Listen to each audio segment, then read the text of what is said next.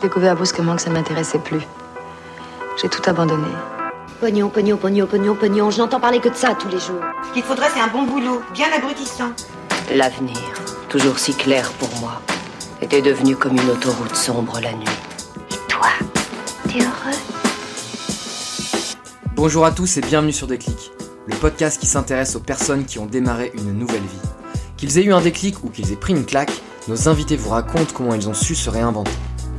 Attiré par les animaux d'Afrique dès son plus jeune âge, Denis Lebouteux est arrivé pour la première fois en Tanzanie grâce à son métier d'ingénieur chez Air France. Il y découvre un pays sauvage, sans touristes et c'est le coup de foudre. Denis décide alors d'y rester pour entreprendre en créant Tanganyika. J'espère que cet épisode vous plaira. Pour me soutenir, c'est très simple. Il vous suffit de mettre une note sur iTunes pour les iPhones ou sur Podcast Addict si vous avez un téléphone Android. Ça prend deux minutes et c'est extrêmement important puisque ça permet de faire connaître le podcast. Bonne écoute. Eh bien, bonjour Denis. Merci beaucoup euh, de m'accueillir aujourd'hui dans vos bureaux. Ben, merci à vous Théo, hein. c'est très gentil de vous déplacer, c'est surtout ça. Alors, on me pose souvent la question de euh, comment je trouve mes invités. Et euh, bah là, pour la première fois, c'est pas moi qui vous ai trouvé, c'est un collègue à moi, Jean-Baptiste. Donc vous vous souvenez a priori pas, mais vous l'avez rencontré dans un Eurostar et vous lui avez parlé de votre parcours et il m'a dit, en rentrant à Londres, ah là il faut que tu rencontres ce mec, c'est absolument incroyable. Il a travaillé pendant 9 ans chez Air France et c'est un passionné des animaux d'Afrique et il a créé sa boîte qui permet à des touristes, il a créé des loges. Alors je sais pas d'ailleurs si on dit des loges ou des lodges, on dira après, mais voilà, il permet à des gens d'aller visiter la Tanzanie. Voilà, alors ça, c'est vrai, on va dire dans les grandes lignes, c'est ça. Pas tout à fait 9 ans, parce que je sais pas pourquoi, à un moment, je m'étais fixé 7 ans Air France, un septennat. Et même, j'ai voulu quitter Air France pour mes 33 ans, et je sais que j'avais fixé une date, c'était 33 euh, ans et 364 jours. On ne quitte pas Air France si facilement. Donc, euh, pourquoi vous vous étiez fixé une date? C'est parce que vous en pouviez plus Non, pas du tout. Au contraire, j'ai eu la chance de partir d'Air France en étant vraiment le cœur gros. Hein, je suis vraiment parti d'Air France. Je m'y sentais très bien. C'était une société qui me plaisait énormément. J'ai fait beaucoup de choses différentes à Air France pendant ces sept ans, mais euh, j'avais compris que soit je restais et ce serait jusqu'à la retraite. Et là, j'imaginais des choses moins marrantes pour la suite soit euh, si j'avais quelque chose à faire d'autre, c'était maintenant. Voilà. Et je m'étais fixé une date, un peu comme ça, j'aime bien m'en fixer. Et je m'étais fixé, voilà, à 33 ans, alors il y a un peu l'histoire de l'âge du Christ hein, avec 33 ans, mais il fallait que je parte voilà, à ce moment-là. Et, ça, et, et, je suis parti à 33 ans et 364 jours. Donc euh, j'ai vraiment fait les choses, euh, voilà, je ne me suis pas menti à moi-même, j'ai juste tiré la corde au plus long. Comment ça se fait que c'est si binaire qu'à ce moment-là, vous vous disiez euh, c'est soit je pars maintenant, soit si j'y reste c'est pour toute ma carrière. Pourquoi il n'y a pas d'entre-deux ah, alors euh, non, c'est pas ça. C'est, je sentais que si je faisais pas le pas maintenant, ce serait euh, difficile. Ce serait de plus en plus difficile. La prison est de plus est dorée à Air France. Il ne faut pas se le cacher. C'est une boîte fabuleuse avec les billets gratuits, etc. C'est assez prestigieux. Hein. On travaille pas dans le ramassage d'ordures, même si j'ai beaucoup de respect pour ça. J'en fais maintenant, mais euh, voilà, c'était, il y avait un prestige, à, une chance à travailler à Air France. Mm. Et à l'époque, on quittait pas Air France. Hein. Et quand ils ont quelques, à la même époque où je suis parti, il y avait déjà des notions de plans sociaux parce qu'ils voulaient un peu dégraisser euh, la société. Et on offrait pas mal d'argent à ceux qui voulaient partir parce que c'était pas simple. Moi, je suis parti sans demander un sou, donc je fais un peu partie des exceptions. Voilà. Mais euh, non, c'était dur, c'était un choix volontaire et je suis parti quand ça, je, me hmm. plaisais énormément à Air France. Donc c'était principalement avec des avantages qu'ils arrivaient à garder leur. Alors j'ai eu la chance en 7 ans de faire 5 postes différents. Il n'y a pas beaucoup de sociétés qui offrent ça, et très différents. Et, j'ai travaillé euh, en Guadeloupe, à Lyon, en Tanzanie, à Paris, à Orly. Donc ça fait, euh, voilà, il y avait des déplacements, des déménagements, des changements de cieux, des, des tâches qui n'avaient rien à voir avec les précédentes. Euh, c'est une chance incroyable. Il y a énormément de métiers Air France. Hein. C'est pas, euh, je sais pas, y a, je pense que c'est plus limité quand on travaille ailleurs. Hein. Là, c'est très large. Donc c'était vraiment, j'ai passé cette année merveilleuse. Voilà, je les, je les ai encore, tant mieux, ça laisse un excellent souvenir.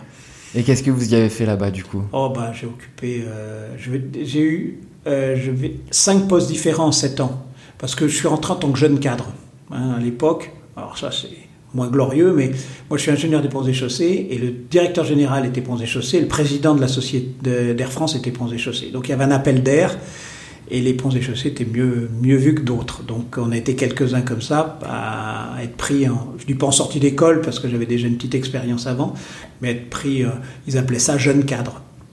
Donc euh, c'est un processus où ils voulaient volontairement que les jeunes cadres embauchés fassent des séjours très courts pour tourner très vite. Voilà. Et pour vous rendre très polyvalent très rapidement. Voilà, et... et... puis découvrir les différentes facettes, certes pas, toutes, hein, mais une partie des différentes facettes de la compagnie. Voilà. Alors je ne veux pas dire que tout était rose. Hein. Moi, il y avait euh, en partie la dernière affectation, j'étais à Orly, et là j'étais dans un poste de direction de management avec des équipes entre guillemets sous mes ordres. Et là, alors, on arrive avec des, les lourdeurs syndicales, la DRH, des choses comme ça que j'aimais pas. Ça, je le dis clairement. Dès, dès qu'il y a eu ces choses. Dès qu'il y a eu du management. Euh... C'est pas le management. Le management aujourd'hui en Tanzanie, je dirige 250 personnes, plus des bureaux en France et ailleurs. J'ai aucun problème avec le management chez Fer. Ce que j'aime pas, c'est le management made in Air France slash FO slash CGT slash tout ça. Ça, je déteste. Ça, c'est pas du management pour moi. C'est euh, du dialogue de. Je sais pas, bref, ça m'a pas plu en tout cas. Voilà, ça c'était quelque chose où je me sentais pas du tout, où effectivement il fallait pas dire ce qu'on pense, où euh, tout était codifié, où tout. Voilà, ça, ça me plaisait Processé. pas. Et je pensais aussi qu'en montant, plus, plus je, si j'avais. Parce qu'on monte quand même à Air France, qu'on soit bon ou mauvais, on monte un peu. Et euh, je voyais bien que ce serait plus ça que ce qui m'avait plu dans les premières années. Mmh. D'accord. Et du coup, vous avez mentionné la Tanzanie. Est-ce que vous l'avez découverte via Air France? Non, non, non. Enfin, Air France desservait la Tanzanie. D'accord. Et, euh, et, quand moi j'ai vu la carte, j'avais cette envie d'aller dans ce pays. Ça, c'était clair. Des, même en rentrant Air France. Et vous connaissiez déjà? Pas du tout. Pas du que tout. Par des, que, pas que par de la lecture. Voilà. Et euh, on pouvait pas parler d'Internet à l'époque. Hein. Mmh. Et donc euh, là, j'avais cette envie et j'ai vu qu'Air France la desservait. Il s'avère que la chance a voulu que cette destinée, ce poste en Tanzanie, il n'y en avait qu'un, il était mal vu. C'était, je vais dire, une affectation disciplinaire et réservait ça aux mauvais éléments. D'accord. Parce que, euh, franchement, pour eux, la Tanzanie, c'était vraiment pas un endroit sympa. Euh, alors que moi, je voulais y aller. Donc, j'ai été le seul volontaire à un moment donné pour aller en Tanzanie sur un poste, euh, voilà, qui était plutôt mal vu, qu'on on envoyait plutôt les, les mauvais éléments là-bas. Et, euh, et, donc j'ai énormément apprécié cette affectation. Moi. Alors, je suis arrivé à une Tanzanie qui changeait aussi, hein. c'est-à-dire que mon prédécesseur avait eu un, un, régime beaucoup plus dur politiquement que celui que j'ai connu en arrivant. Pour donner une idée, mon prédécesseur qui est resté deux ans montre en main en Tanzanie, il n'est jamais sorti de Dar es Salaam. Euh, moi, je prenais pas mes vacances en France, je restais en Tanzanie, j'allais visiter, euh, je montais en haut du Kili, j'allais à Zanzibar, j'allais dans les parcs, j'allais à... Voilà, je me suis... Toutes mes vacances, je les prenais sur place. Et c'est là que vous vous êtes vraiment mis à apprécier l'Afrique ah, Bien sûr, une fois que j'ai découvert ce pays, euh, bon déjà j'étais hyper fan, enfin, c'était le coup de foudre, hein, c'est clair, hein, c'était un pays magique, là on est en train de parler des années 87-88. Hein pas un touriste, euh, pays sauvage. Euh. Et en même temps, on avait des réunions commerciales dans le cadre d'Air France au Kenya, qui était la plaque, euh, on va dire, la, direction régionale. Et donc j'allais au Kenya. Air France faisait bien les choses. Ça se passait un peu dans un parc national pour voilà. Et je voyais les parcs nationaux du Kenya qui faisaient l'admiration du monde entier. Et en même temps, le, le week-end suivant, j'étais dans les parcs tanzaniens, et je disais non, là, il n'y a pas photo. Là. Et donc j'ai tout de suite compris que la Tanzanie avait un, devant elle un, un, un, potentiel de développement gigantesque. C'était l'époque d'Out of Africa, du fameux film. -hmm. Donc euh, euh, il y avait une attirance pour le safari, et en même temps la Tanzanie, la belle au bois dormant qui était là. Un exemple vraiment marquant, un week-end avant, j'étais dans le parc de Mikumi, qui doit être euh, au niveau classement le dixième parc de Tanzanie. Hein. Et j'ai été bloqué pendant un moment, une heure peut-être, par un troupeau de plusieurs milliers de buffles. Moi, je regardais ma montre, c'était bon, on se dit, bon, bah, il va falloir quand même, la, la nuit va tomber. Et la semaine d'après, j'étais dans cette fameuse conférence commerciale dans un des parcs du Kenya. Et là, j'étais dans un 4x4 et je vois une américaine s'extasier parce qu'il y avait un buffle. voilà. Et c'est toute ce par... cette différence-là qui m'a sauté aux yeux. Donc vous, vous y avez vu une opportunité euh, d'y rester, d'entreprendre? Voilà, exactement. Ouais. En me disant, tiens, c'est un métier euh, qui est, qui est extraordinaire. Hein. Je, comme partout, il faut un peu écouter ses rêves, pas trop regarder les difficultés, et, euh, parce qu'il y en a eu plein. Mais euh, bon, heureusement, je les avais pas en face des yeux. Et puis après, donc j'ai démissionné d'Air France et je suis resté en Tanzanie. Et qu'est-ce qui a fait que vous avez passé le cap dans le sens où euh, vous auriez pu rester en Tanzanie chez Air France, mais là Ah, vous vous êtes dit, ça y est, je crée ma boîte. Euh, Air France l'entend pas comme ça. Moi, j'avais une affectation Ah. de deux ans. Euh, pour eux, c'était euh, la durée maximum. Voilà. En fait, tout vous étiez censé rentrer. J'étais censé rentrer. En plus, j'avais un grade au sein d'Air France qui m'appelait plus à être dans des bureaux, des choses comme ça, que d'être sur le terrain. D'accord. Et du coup, comment ça se passe quand vous prenez la décision euh, ben, de, créer votre entreprise? Alors j'ai déjà eu la chance de rencontrer parmi mes clients d'Air France, euh, j'avais un ami qui est devenu un ami et maintenant comment dirais-je, on a cofondé la société ensemble, euh, Gérard Pazanisi, qui était une grande figure de la chasse en Tanzanie. Voilà. Et euh, donc je l'ai eu comme client, euh, business class, première classe, il y avait des clients euh, fortunés qui venaient chasser en Tanzanie, donc tout ça, ça me permettait en Tanzanie de vendre des vols Concorde. Ça paraît un peu bizarre, mais enfin, voilà, avec des clients américains. Et donc, on a sympathisé, on, s'est- on- voilà, on, on a parlé du- de la Tanzanie. Lui aussi, c'est un passionné de Tanzanie comme moi. On avait au moins ça en commun. Il avait réussi une très belle affaire de chasse en Tanzanie, qui a été longtemps la première de pratiquement mondiale. Même si aujourd'hui la chasse a quasiment disparu de Tanzanie. Pourquoi ça a disparu? C'est plus réglementé? Non, c'est peut-être plus réglementé qu'avant, mais surtout aujourd'hui, hein, je prends le président d'AXA, je fais simple, euh, il ne peut pas aller chasser, hein, même s'il a envie. hein. S'il y a une photo de lui qui circule avec un éléphant mort, euh, à mon avis, il perd son poste. hein. D'accord, oui. c'est- aussi simple que ça. Aujourd'hui, la chasse est mal vue, elle est mal vue. C'est parce que c'est médiatisé et très mal vu. Et puis il y a les réseaux sociaux maintenant qui, font peser une menace. Aujourd'hui, un dentiste a tué un lion au Zimbabwe, je ne dis pas de bêtises, peut-être au Botswana. Euh, le gars, il est obligé de déménager, changer d'état. hein. Hmm. Donc, euh, on arrive à un niveau où les gens, c'est difficile. C'est vrai aussi que les, les comment dirais-je, les réseaux sociaux suivent la mentalité générale. Aujourd'hui, si je fais une interview, euh, il y a 90% des Français qui vont être contre la chasse. C'est comme ça. Euh, Et l'année prochaine, 92, euh, alors qu'à l'époque, en la fin du XXe siècle, on va dire, les gens trouvaient la chasse naturelle. C'était quelque chose qui avait ses avantages et des inconvénients. Mais maintenant, moralement, c'est peu- c'est difficile à justifier. Donc la chasse s'éteint de ce fait-là. Oui, puis il y a un gros paradoxe en plus avec la chasse comme ça naturelle et les animaux qu'on abat dans les abattoirs euh, pour manger. Ouais, mais ça, j'en parle même pas. Moi, j'ai toujours dit, je suis pas chasseur moi-même, hein, donc euh, j'en- j'en parle tranquillement. Euh, j'ai toujours été pour la chasse en Tanzanie.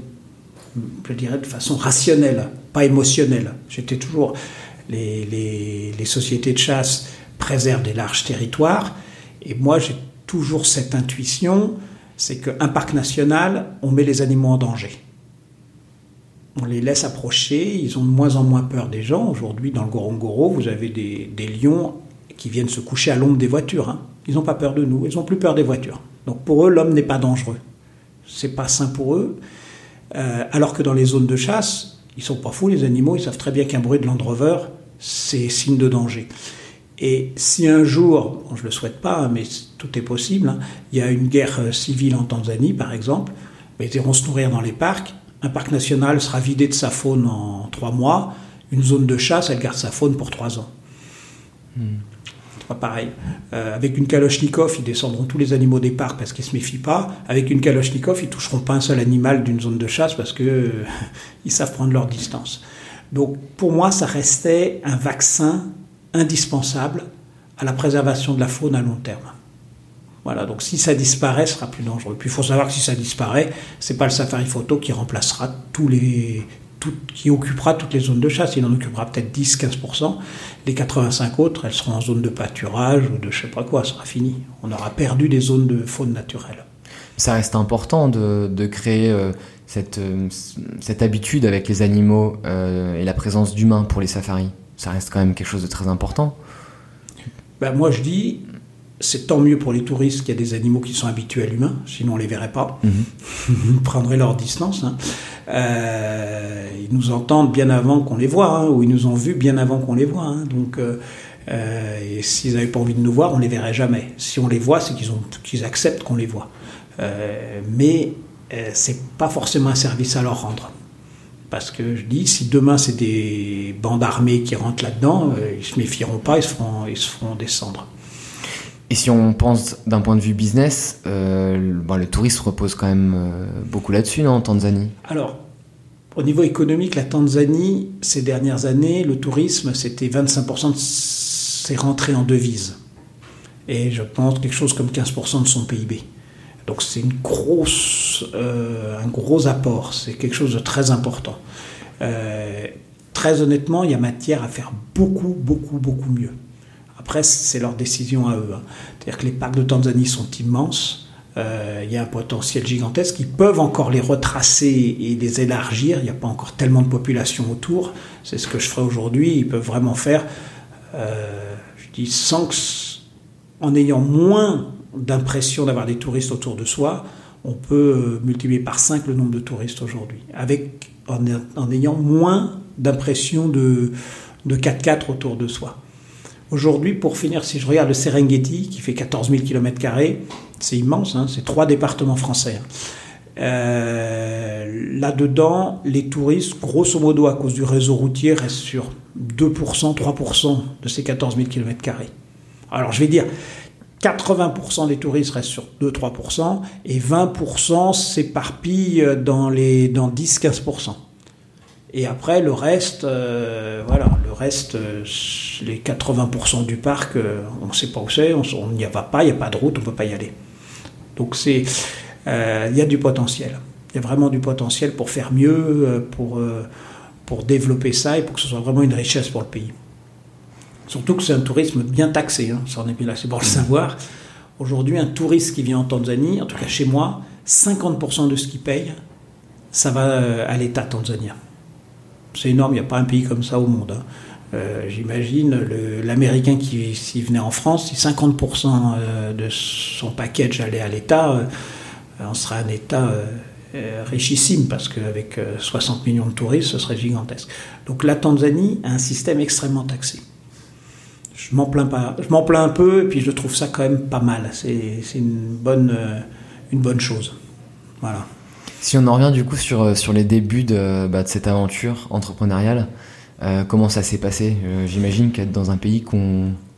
Oui, alors justement, j'avais Gérard Pazanisi qui lui avait toutes ces années de chasse derrière, qui avait ses connaissances, ses réseaux, etc. Donc au début, grâce à lui, ça a été beaucoup plus facile de, démarrer une structure.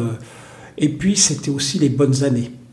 C'est-à-dire où les Tanzaniens naturellement étaient gentils. Ce qui n'est plus le cas aujourd'hui. Non, ils sont toujours naturellement gentils. Je dis, ils sont. Mais par contre, euh, ils étaient moins emmerdants qu'aujourd'hui. Euh, moi, je le dis très honnêtement, le chemin qui a été le mien sur les 30 dernières années, ça fera 30 ans en, 2019. Hein.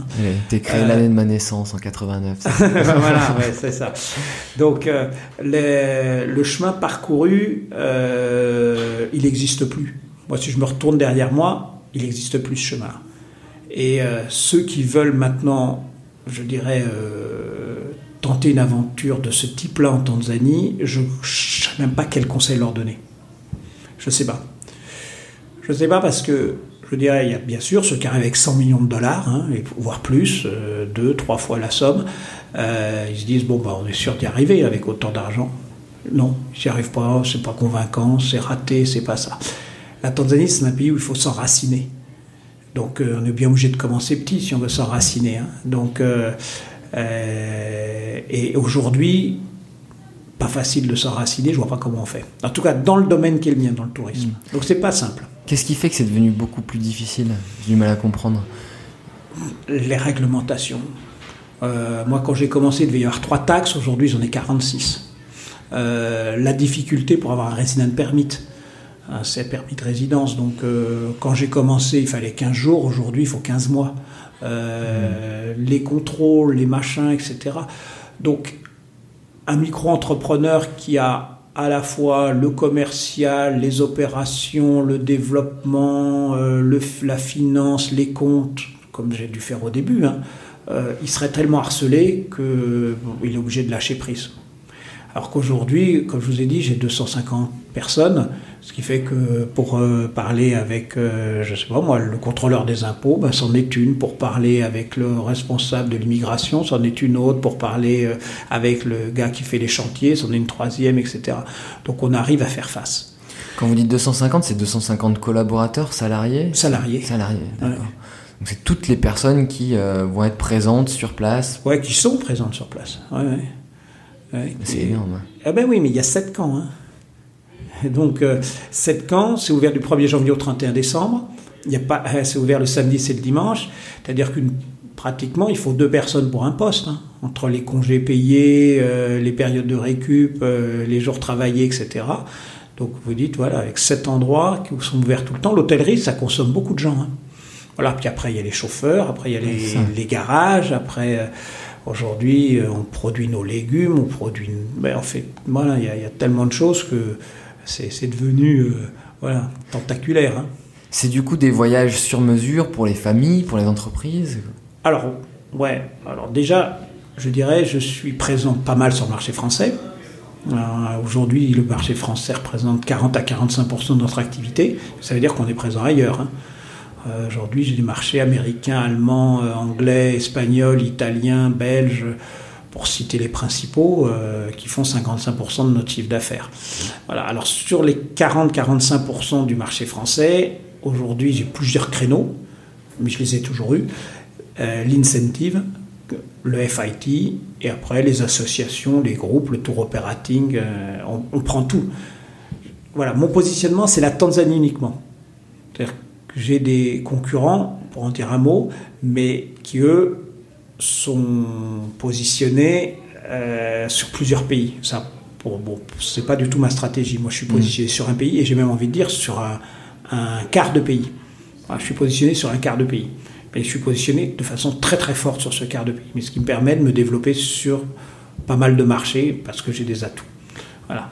Alors que je dirais j'ai des concurrents qui sont positionnés sur six pays, mais à ce moment-là, ils vont être très forts commercialement, donc ils vont se concentrer sur un pays vendeur. Moi, je suis très fort techniquement, donc je peux éclater sur beaucoup de pays vendeurs. Hmm.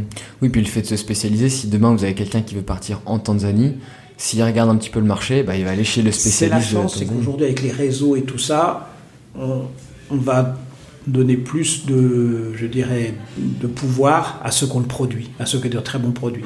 Voilà, donc moi, depuis des années et des années, je travaille le produit. Je travaille le commercial, hein, sinon je serais mort. hein. Mais euh, voilà, on est plus fort sur le savoir-faire que sur le faire savoir. Et alors, votre produit, c'est quoi aujourd'hui?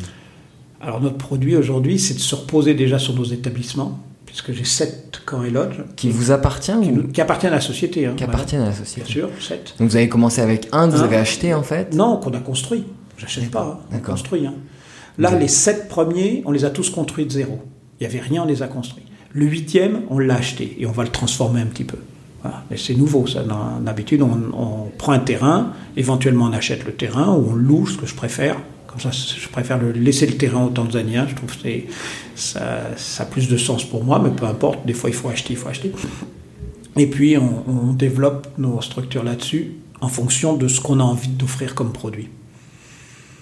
Donc c'est-à-dire, vous avez plusieurs gammes par exemple? Non, on essaye de rester cohérent. On a une gamme, on a voilà, on est. Mais après, on, on va la traiter un petit peu si c'est une famille, s'il y a des jeunes enfants, si au contraire euh, il y a des sportifs. Après, on est capable aussi d'orienter si c'est des gens qui sont fanatiques de wildlife, si c'est des gens qui sont un peu plus ouverts à d'autres expériences.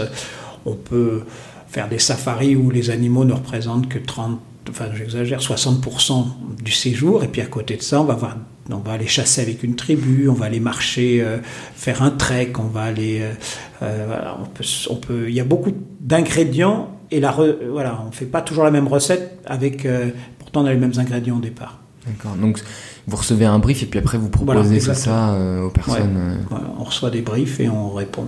Alors c'est pas moi, hein. ici il y a des gens, hein, puisqu'il y en a trois en Allemagne, trois en Italie, 10-12 en France. euh, 10-12 en France Ah ouais, ouais, ouais, Donc, on a deux bureaux. D'accord. On en a un à Nice et un à Antony, donc ça fait. euh. Ah non, ça répond en permanence. hein. C'est tout le temps, tout le temps, tout le temps. Brief de groupe, brief d'individuel, euh, voilà, des programmations pour des tours opérateurs. euh, voilà. Et là, on n'a pas précisé, mais vous revenez tout juste de Tanzanie. Ouais, ouais, j'étais dans l'avion voilà, c'est ça. Non, non, mais maintenant je suis habitué, donc j'arrive, j'arrive dans l'avion, je dors, je ne dîne pas dans l'avion, je ne prends pas de petit déjeuner dans l'avion, j'optimise le maximum de ce que je peux pour dormir.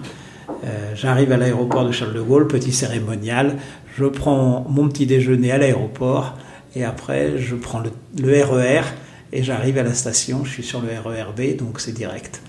Et qu'est-ce que vous faites quand vous allez en Tanzanie, du coup? Bon, c'est toujours différent.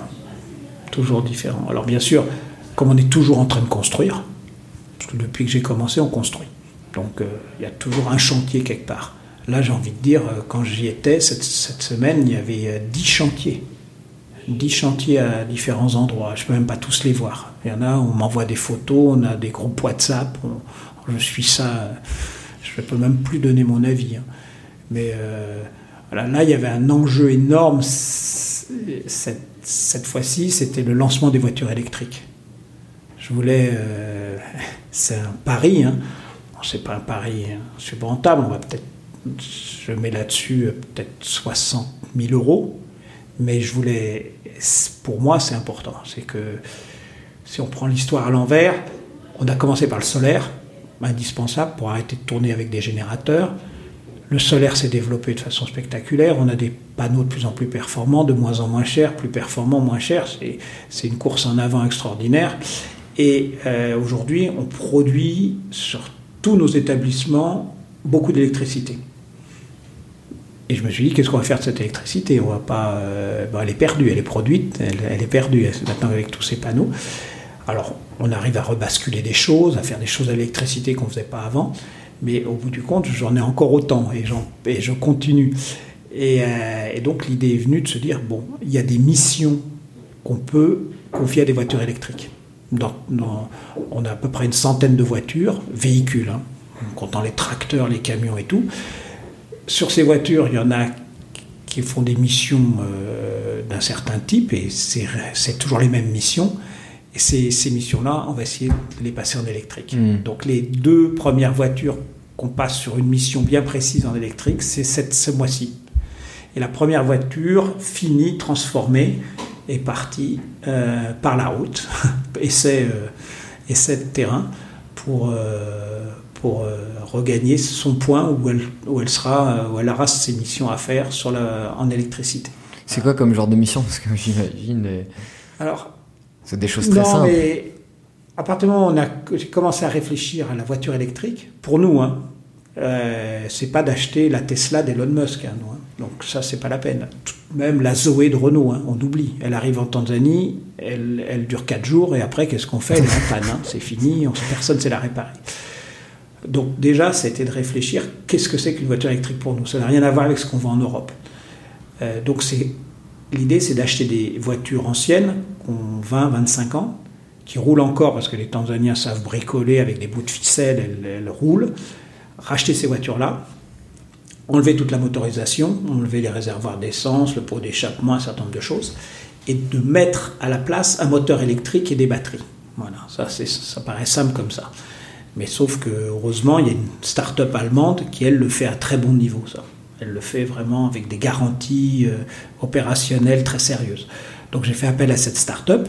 Elle, est elle, a, elle était partante sur le projet. Et c'est avec eux qu'on a lancé ces deux premières voitures. Avec l'objectif d'en convertir euh, sur une flotte de 100 voitures. Peut-être qu'à terme, j'en ai 40 qui peuvent être.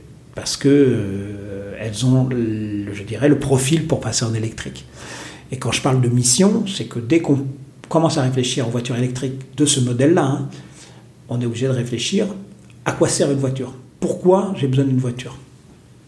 Et pas, tiens, il me faut une voiture. euh, non, non, on est. c'est des autonomies, c'est des temps de recharge, c'est des moments de recharge, etc. Donc, et en plus, moi, je, je vais utiliser le solaire, parce que euh, j'ai du solaire à revendre. Donc, euh, le solaire, je l'ai en milieu de journée. Donc, tout ça, ça complique un peu l'émission. Mais voilà, par exemple, euh, j'ai une des missions classiques, j'ai des pick-up qui partent de mes bases et qui amènent les légumes, les draps, la viande, le beurre, le lait, tout ce qu'on veut au camp. Voilà. Donc ça, c'est une mission, c'est un aller et un retour, Euh, sachant qu'ils ne sont pas censés faire autre chose entre les deux. Et là, voilà, ça, je peux électrifier ça.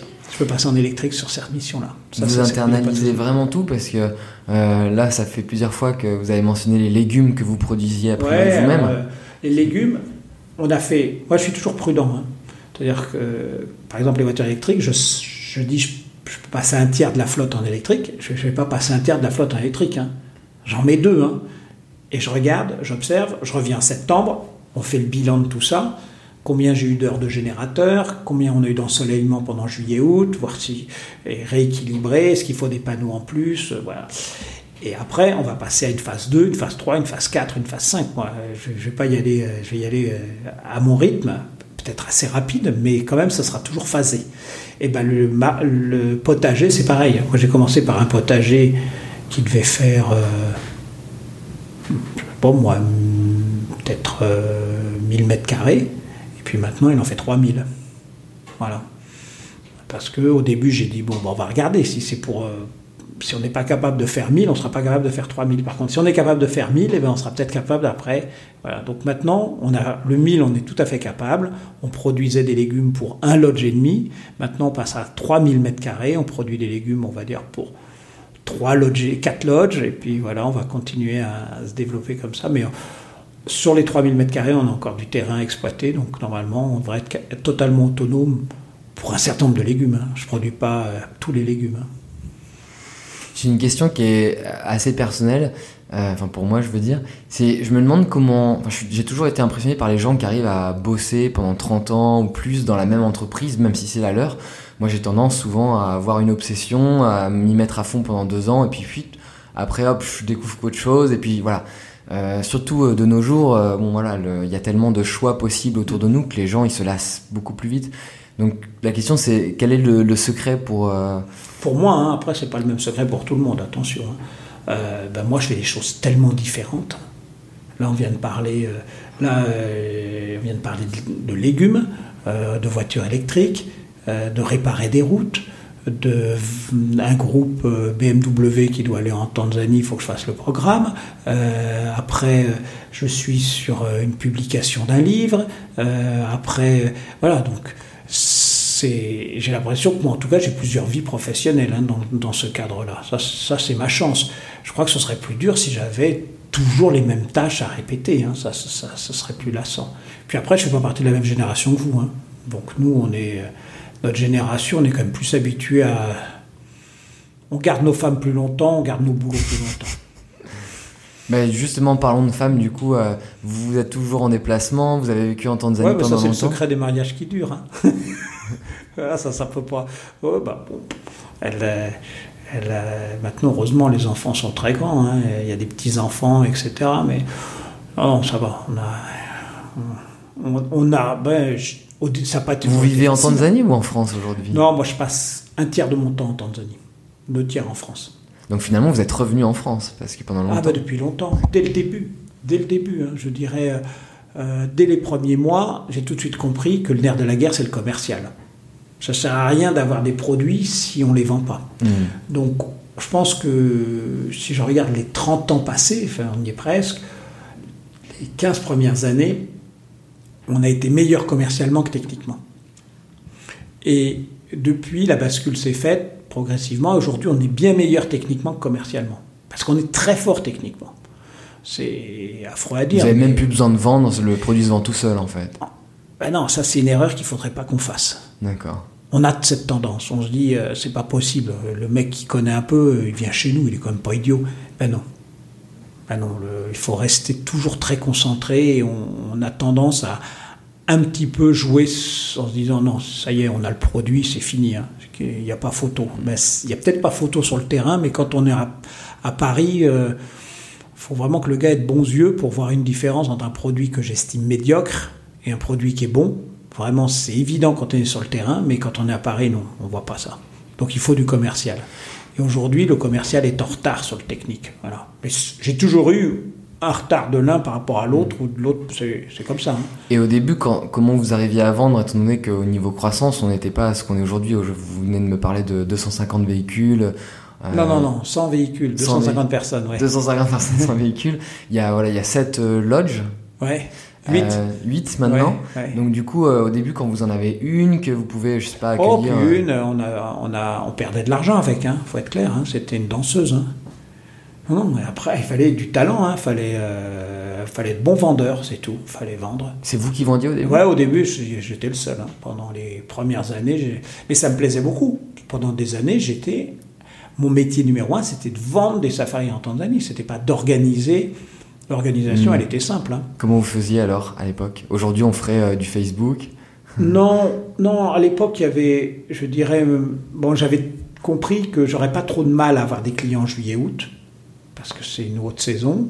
Et donc, il fallait surtout essayer de travailler les bases. Et, euh, et les basses, l'incentive m'offrait cette, euh, ce créneau-là. Ils viennent tout sauf en haute saison. Ils viennent pas à Noël, ils viennent pas en juillet, ils viennent pas en août. Et donc je me suis, j'ai été, j'ai pris euh, l'annuaire des agences d'incentive et je téléphonais, je demandais un rendez-vous. Ils étaient plutôt sympas tous. hein. Ils me disaient bah oui, venez nous voir. La Tanzanie était nouveau, c'était une nouvelle destination pour eux, donc la curiosité, ils n'étaient pas idiots. Ils venaient et je leur en parlais tellement bien que voilà, ils disaient ah bah oui, si ça paraît super, bon on va essayer de faire un truc là-bas, euh, parfait, voilà. Et c'est comme ça. J'ai vraiment, grâce à ce, ce- je dirais, euh, ce créneau de l'incentive pendant les 15 premières années de la boîte, euh, j'ai pu construire ce qu'il y a derrière. En termes de rentabilité, du coup, ça a été rentable à partir de quand? Moi, j'ai jamais perdu d'argent. Alors donc c'est rentable, euh, peut-être pas la- les premiers six mois, hein. mais quand j'ai commencé, je m'étais donné un salaire de 1000 francs. Ça fait euh, 150 euros d'aujourd'hui. Donc comment on peut perdre de l'argent avec ça On peut pas. Voilà, à l'époque j'avais encore les billets plus ou moins gratuits chez Air France, donc euh, voilà. Euh, j'ai- pas, euh, j'ai toujours commencé en, voilà, j'ai pas dépensé l'argent que j'avais pas. Puis vous aviez un associé aussi. Oui, qui- mais qui a fait forcément une avance de trésorerie à un moment donné, parce que la trésorerie, on s'aperçoit qu'il faut alimenter euh, le réseau. Hein. Il y a quand même voilà, faut du sang dans l'organisme, donc il y avait forcément un apport de trésorerie, mais ça n'a jamais non plus été des sommes énormes. hein. Mm. Ce que je dis, moi je me suis enraciné en Tanzanie. Donc j'ai démarré, j'étais tout petit, tout petit. hein. Donc, tout petit, les frais généraux, ils vont pas, c'est pas lourd. hein. J'ai commencé, on était trois. Deux en Tanzanie, moi en France. Voilà. Puis après, 4, 5, 6, voilà. Aujourd'hui, euh, hors Tanzanie, je vous dis, on doit être une bonne vingtaine. Et euh, en Tanzanie, 240, voilà. 230, 240. Principalement des Tanzaniens Ah, bah oui, ça, oui. Très, non, je. Est-ce- Vous aussi, recrutez ça, c'est un truc ouais euh, que j'aime, que j'ai mis en place rapidement, c'est de faire confiance aux Tanzaniens. C'était mon choix, hein, c'était, et puis en même temps économiquement, un salaire de Tanzanien, c'est pas un salaire d'expatrié. Mais le d'e- d'expatrié, c'est le rendement immédiat, rapide, et euh, on voilà. Le Tanzanien, c'est de l'investissement. Pas pareil, on a deux approches. Hein, Donc, il fallait investir. Moi, j'ai investi Mm. dans l'humain depuis 30 ans. Et maintenant, pratiquement, la société, elle est dirigée pour tout ce qui est opérationnel par les Tanzaniens, du début jusqu'à la fin. Les chefs de camp sont tanzaniens, le directeur des opérations est tanzanien, le directeur du transport est tanzanien, directrice du booking tanzanienne, tous les postes euh, clés opérationnels sont tanzaniens. Chefs de zone euh, sont tanzaniens ou tanzaniennes, euh, voilà, chef de camp tanzanien, tanzanienne, ça dépend. Les filles prennent leur place en Tanzanie aussi, pareil, depuis 10 ans maintenant, elles occupent des postes de plus en plus hauts. Et d'un point de vue euh, écologique, j'ai l'impression, là on a parlé donc d'électrique, de, solaire, euh, j'ai l'impression que c'est quelque chose d'important pour vous. Ouais, alors, bon, pareil, par intérêt aussi, intellectuel, hein, moi c'est sujets qui m'intéressent, donc sur lesquels je lis des articles, sur lesquels je me, je me documente, euh, j'ouvre euh, les yeux et les oreilles.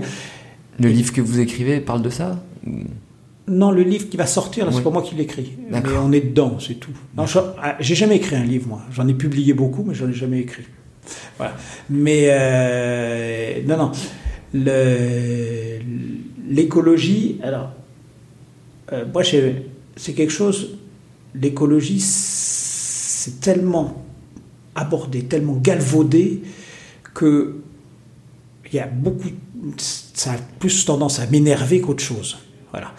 Moi, j'essaye de trouver les mots, mais euh, quand Madame Écologie se marie avec Monsieur Bon Sens, génial.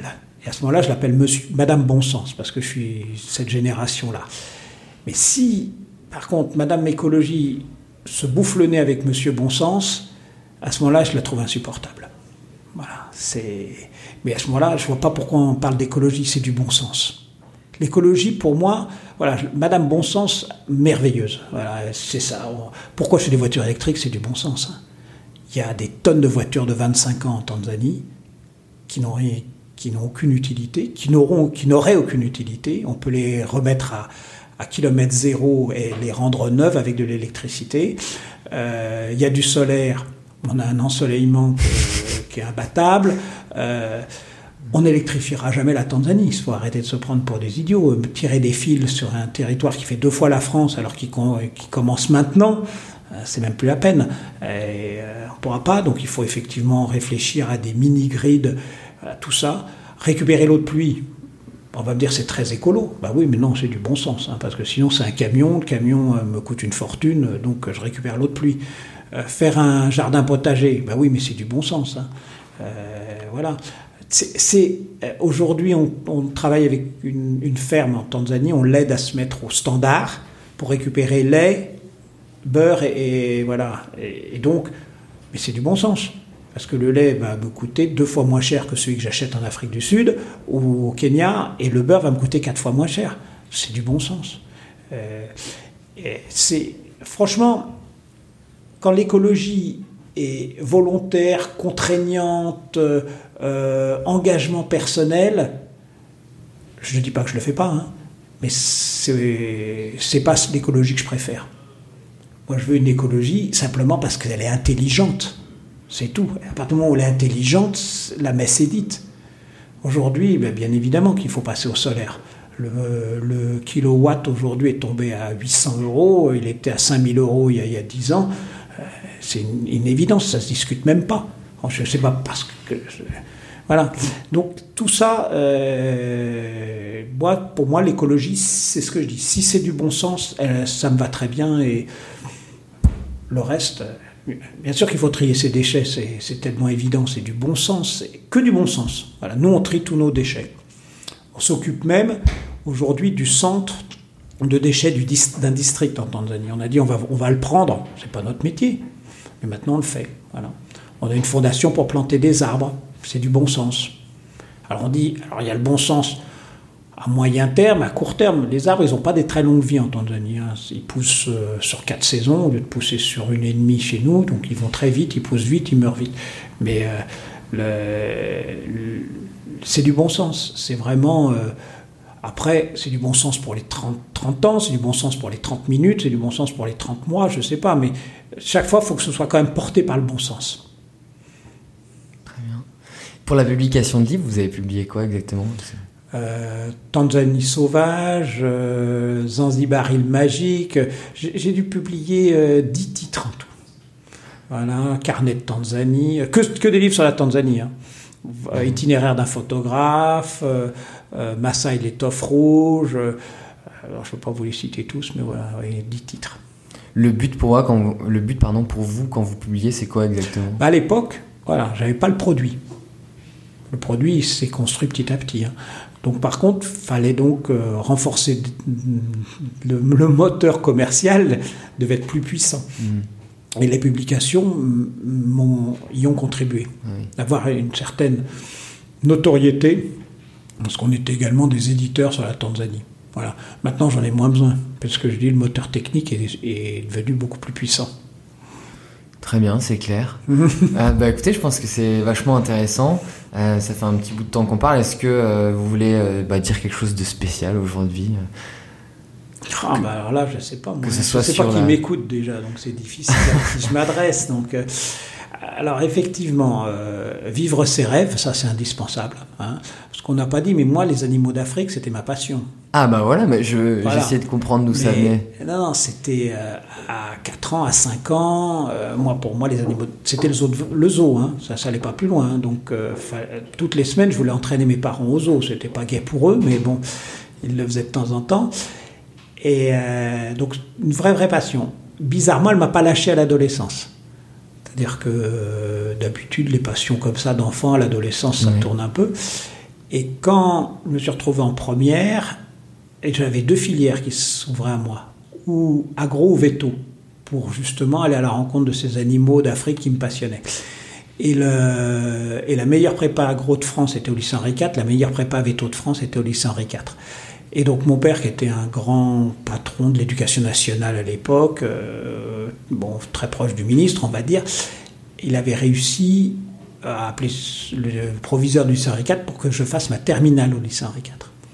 Donc le proviseur m'a pris, m'a mis dans la meilleure des terminales pour faire plaisir euh, aux, gars du ministère.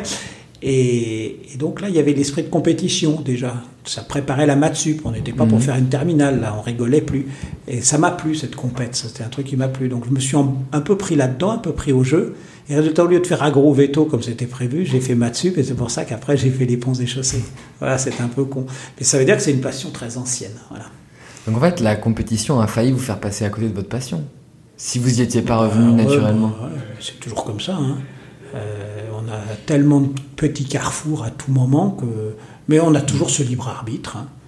Voilà, on a toujours ce libre arbitre qui fait qu'à tout moment, euh, c'est dans les mémoires d'Adrien, l'homme aura, dans sa vie éphémère, aura l'homme dans sa vie éphémère aura euh, éternellement le choix entre euh, l'espoir infatigable ou la sage absence d'espérer.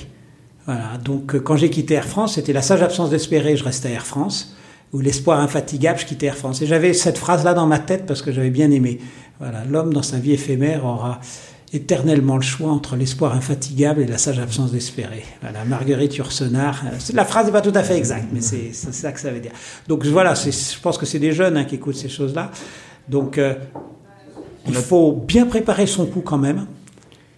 Les grandes boîtes sont très formatrices. Donc faire 7 ans Air France, c'est très très formateur. Je, je les en remercie encore. C'est des boîtes qui donnent des, concepts, des méthodes de travail. Et c'est pas par hasard s'ils sont leaders mondiaux, hein, c'est que c'est des bons.